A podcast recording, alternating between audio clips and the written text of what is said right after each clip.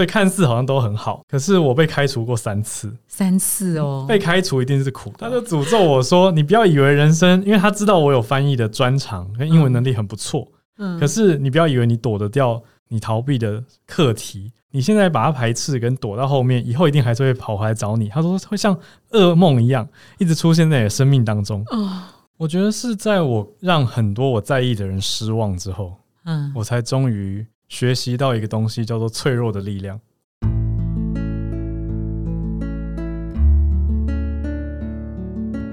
植牙诊所，帮你一生都精彩，从新鲜到退休。Hello，大家好，我是主持人 Pola。今天我们来到职人故事的单元。今天我们很荣幸邀请到英文口译专家 Howard 来担任今天的来宾。Hello，Hi，Pola，大家好。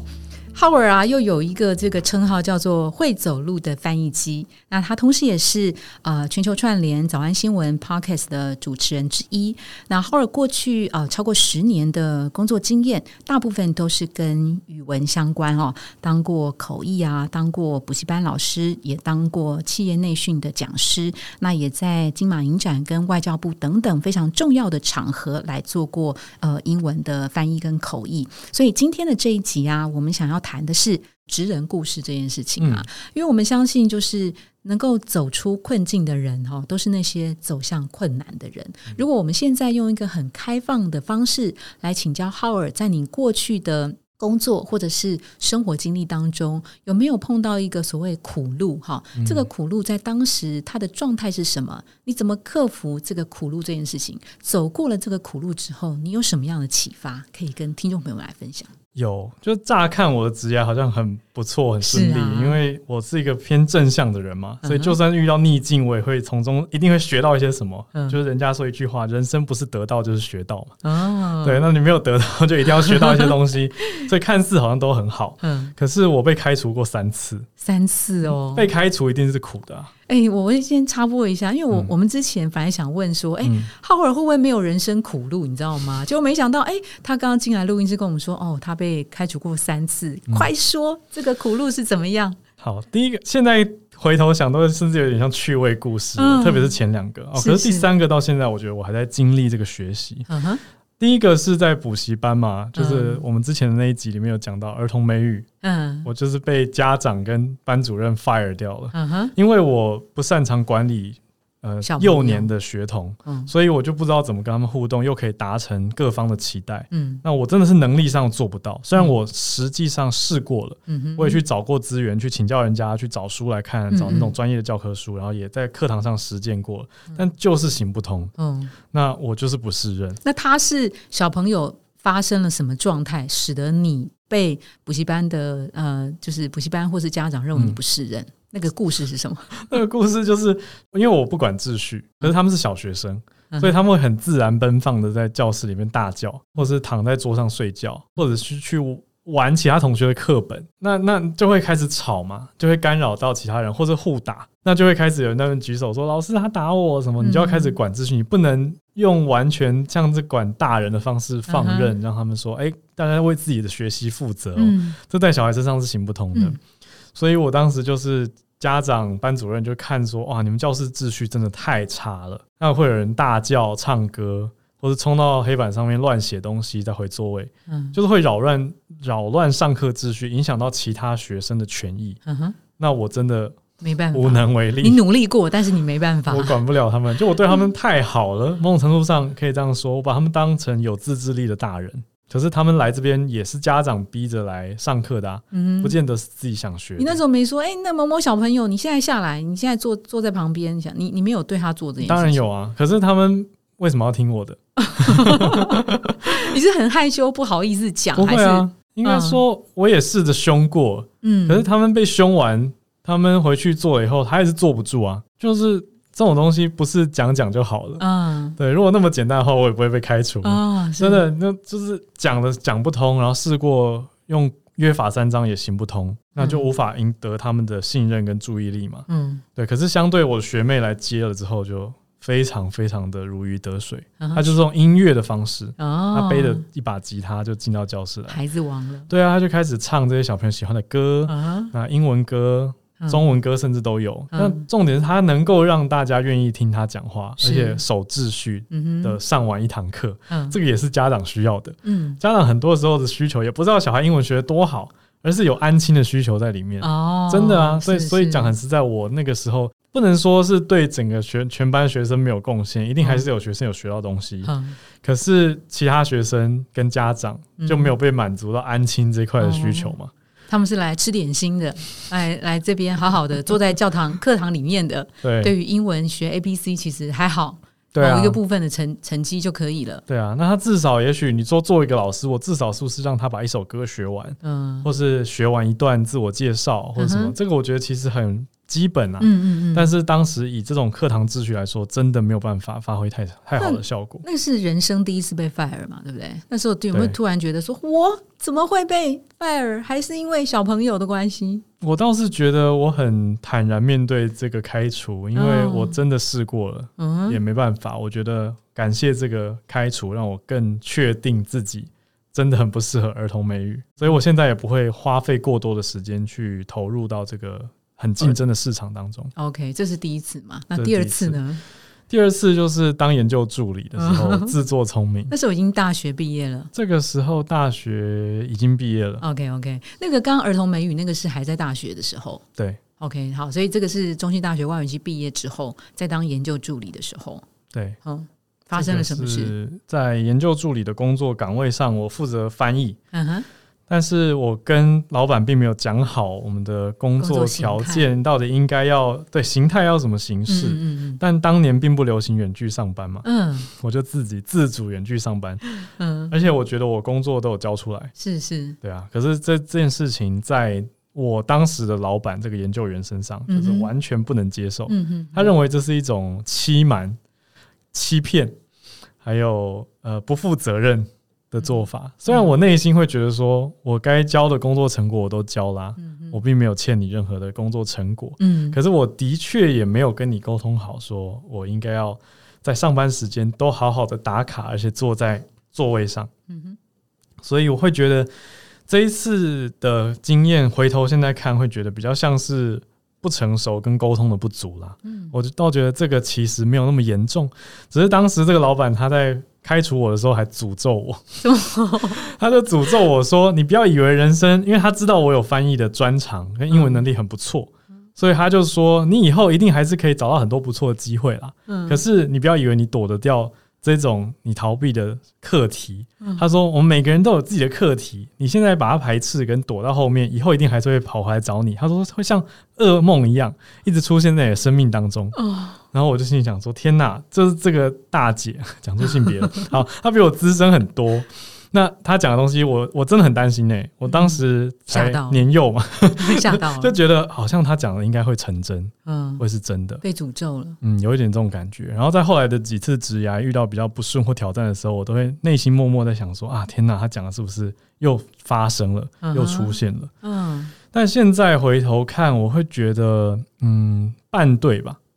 嗯嗯，就是真的课题会一直持续出现，没有错，因为我们每个人有自己的一个模式，嗯对，但它不至于会严重到让你什么事都做不了，所以不至于会那么可怕。那我觉得反而要去学的是跟自己的特质跟模式共处，嗯，而不是怕在先，然后觉得自己就什么都做不了。是是是，啊等于他点出，他用呃严厉的口吻点出了你当时的问题，然后在后来的一阵子，也确实还存在这些问题。对然后一阵时间之后，多久的时间之后，开始慢慢你坦然的接受，你比较是以任务为导向，嗯然后可以跟对方沟通，在意对方要什么东西，我们尽量的完成这件事情。我觉得是在我让很多我在意的人失望之后，嗯，我才终于学习到一个东西，叫做脆弱的力量。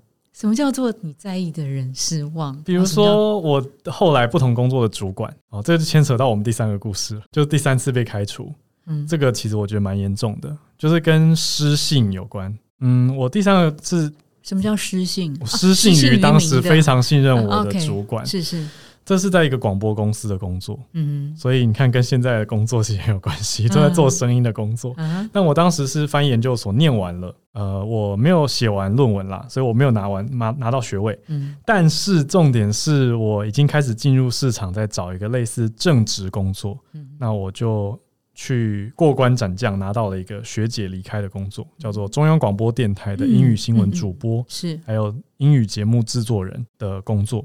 那在这个工作上，我们工作其实很单纯，每天下午两点进办公室，那七点要播报，要 live 的英文播报。那这中间的五个小时就在做新闻的编译。嗯除此之外呢，每个礼拜要交出两集专题节目，嗯啊，每一个人要负责两集节目，要去采访、录音。那那个工作时间就弹性，不规定，就是在这个每天一到五的下午两点到七点以外的时间，嗯自己找时间完成。所以有点专案的感觉，但它的确是一个正职工作。是那我当时编译工作做的还不错，播报也做的还不错，一直在学习。我的同事几乎都是美国人，那我就很多东西跟他们学嘛。我英文又不是母语，他们是母语，所以他们也会很好心的提醒我。他们都很强哦，都是得过金钟，甚至得过英国广播大奖的这种同事，我就真的觉得天哪，何德何能？但我的问题点是，我不喜欢剪接。你说音档剪接我我很喜欢采访，我觉得采访一直让我学到新东西，很刺激，很好玩。嗯而且我要做功课，嗯。我也因为那个工作认识很多有趣的人，包括阿迪。嗯我跟阿迪变朋友是因为那份工作，嗯嗯。我采访他，对我主动去邀请要采访他，然后我们跟他诶相谈甚欢，嗯。一见如故，就变好朋友了。那可是剪接有时候会让我觉得很痛苦，因为你坐不下来，我觉得坐着坐，或者你觉得很无聊，无聊，我我无法接受重复。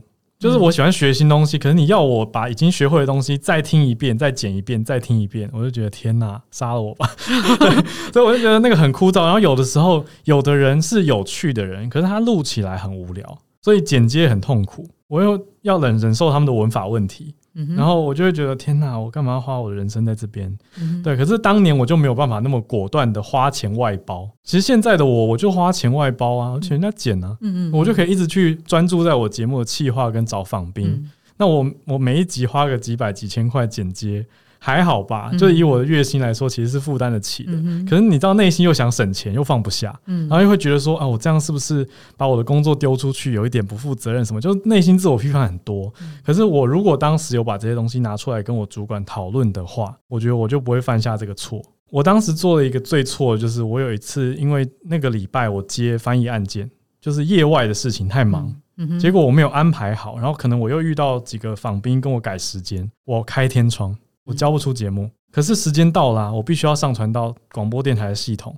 不然就会空一个小时或是几十分钟的 dead air，嗯这在广播是大忌。那我当时竟然就做了一个很糟的事情，我就那一天我还记得，我半夜到十一点多，因为十一点五十九跨十二点是那个上传的截止时间，嗯我努力的坐在录音室里面想办法，想说自己写一些独白，做成一个特别节目、嗯来塞那一集填那个。时段，可是我来不及写，我也写不完。当时也没有 Chat GPT 帮我做一些内容，所以我生不完，然后又交不出自己能够过关跟满意的品质的东西。嗯我就一直试录，一直重写，一直试录，就时间就这样过去了。可是就在十一点五十几分的时候，我觉得真的不行了，我就拿上个礼拜的内容先上传。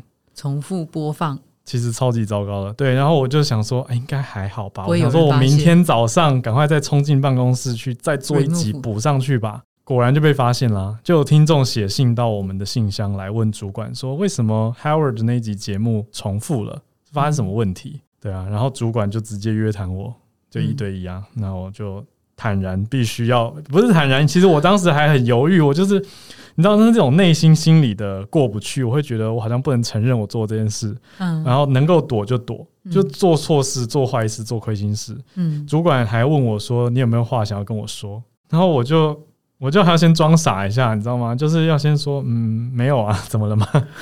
然后等他告诉我，他就把听众那封信印出来。对啊，那主管对我非常好，主管现在退休了。他后来的方式就是等于这是在职职业上重大的瑕疵嘛，嗯对，欺骗了公司，欺骗了主管，然后对其他同事也不公平，你怎么可以这样子上班呢？那主管也没有把这件事情公开给其他的同事知道，嗯，他很顾及我的颜面，他就回到办公室以后，他先跟我谈好了，就是说那是不是我，他就想了解我的工作状态是不是太忙或者忙不过来，然后业外的事情太多，我就跟他如实以告。嗯他就觉得很很难过吧。我其实也觉得很难过，因为他很看好我，他是我们团队里面我跟他唯二是台湾人，其他都是美国人，嗯所以他其实寄予我厚望。他希望我可以接他的棒子，他希望他再过几年要退休以后，我可以成为是这样子一个台湾人主管，而且可以协调全英文的一个工作环境，然后又可以跟本地的时事脉动接轨。可是当时我就没有办法做到这件事。嗯可是我主因其实就是卡在那个剪接的制播，所以我我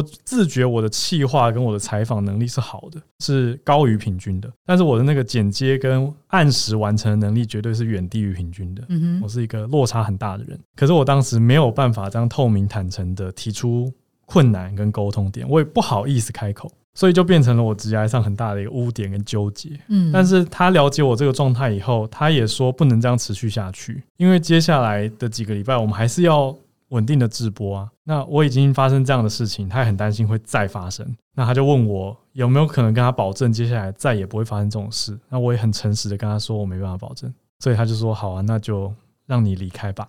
嗯，然后我们最后回办公室的讲法就是说，哦，啊、我跟 Howard 达成了一个共同的决定，那 Howard 就做到几月几号，嗯所以我们接下来会再有一个新的同仁准备要来面试等等等嗯这个流程。嗯等于他帮我保留了面子的说法是，这是一个 joint decision，就是我们是一个共同的决定，但其实就是他开除我。其实这件事情到后来，我每次看到他，我都你知道，就是会卡在心里面啦，就是会觉得啊，他怎么还愿意见我？我会有这种想法，就觉得我做了这么辜负他期望的事情。因为当时我是透过一个，我们是有面试、有笔试，五十个人来报考这个职位，最后他们选了我，等于是他们也砍掉其他很多条件很不错的应征者啊。那他对我这么的有希望，但我却做了这个让他很失望的事情，我自己对自己也是蛮难过的。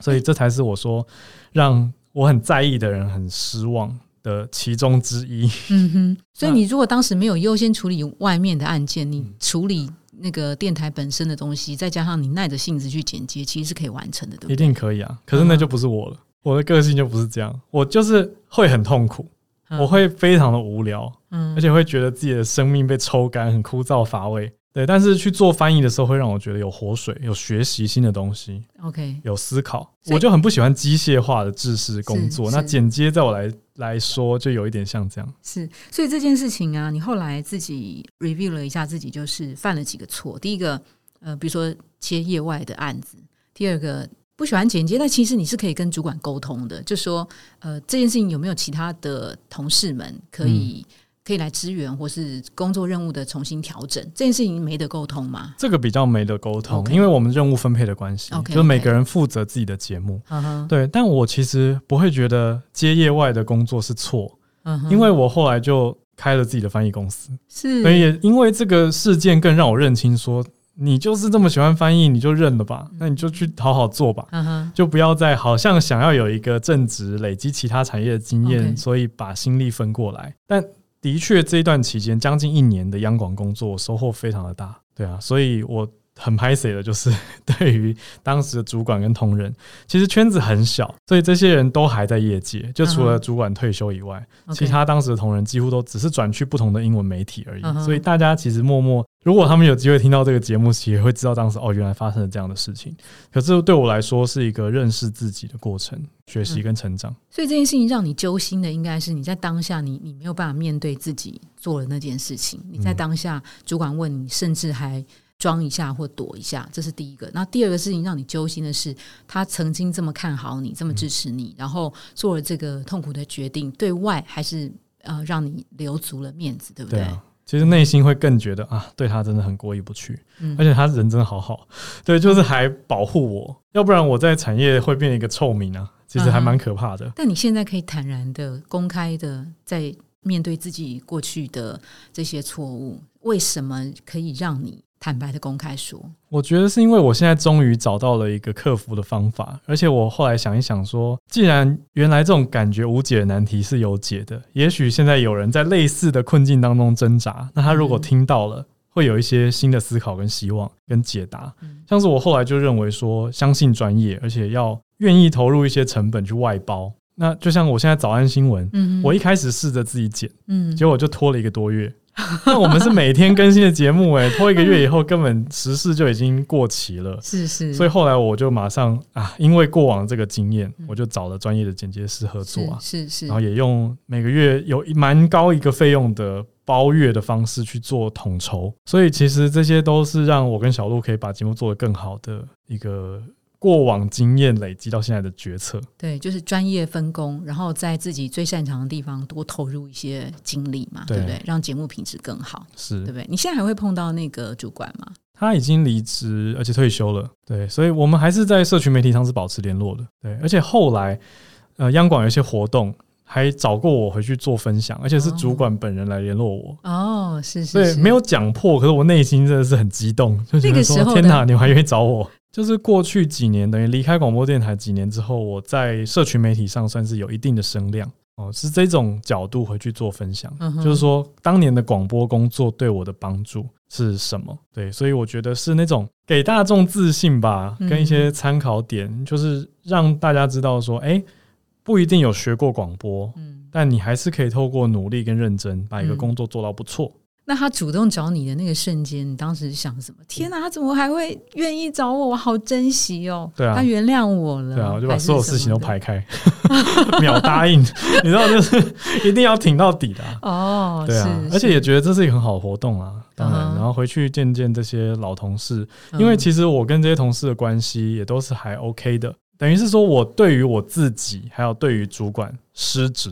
但是我没有损害到其他同仁，嗯我们的这些工作关系也都是还好的。那我也是一个还算蛮 OK 的同事，对，所以还好这些东西都还在。所以人生到现在，虽然您是一个自由工作者、自媒体的创业家，所以过去三次的职场经验，三次被 fire 掉，其实你都有不同的学习。第一次。儿童美语学到的是，你可能不擅长这件事情，也没必要再去硬着头皮做自己不擅长的事情。不要太纠结。对，然后第二次可能学的是，虽然任务导向为优先，但是在那个环境里头的好好沟通这件事情是必要的。然后第三件事情呢，其实就是信赖、信赖感的这个东西。呃，信赖感的累积不容易，摧毁是很容易的。但在那件事情上面，你也从一开始的逃避、不愿意面对自己。的过错，到现在能够坦白的在 Pocket 上面跟听众朋友们分享，我觉得这也是呃 Howard 给大家很宝贵的一个经验。那今天的这个职人故事，我们先在这边，谢谢 Howard 的分享，谢谢，谢谢。如果您喜欢今天的内容，请给我们五颗星，并且留下好评。假如有更多的问题，欢迎到植牙诊所的网站来发问。特别想听什么主题，请点击节目资讯栏的连结投稿给我们。也邀请您订阅追踪，掌握最新的内容。我们下次见喽！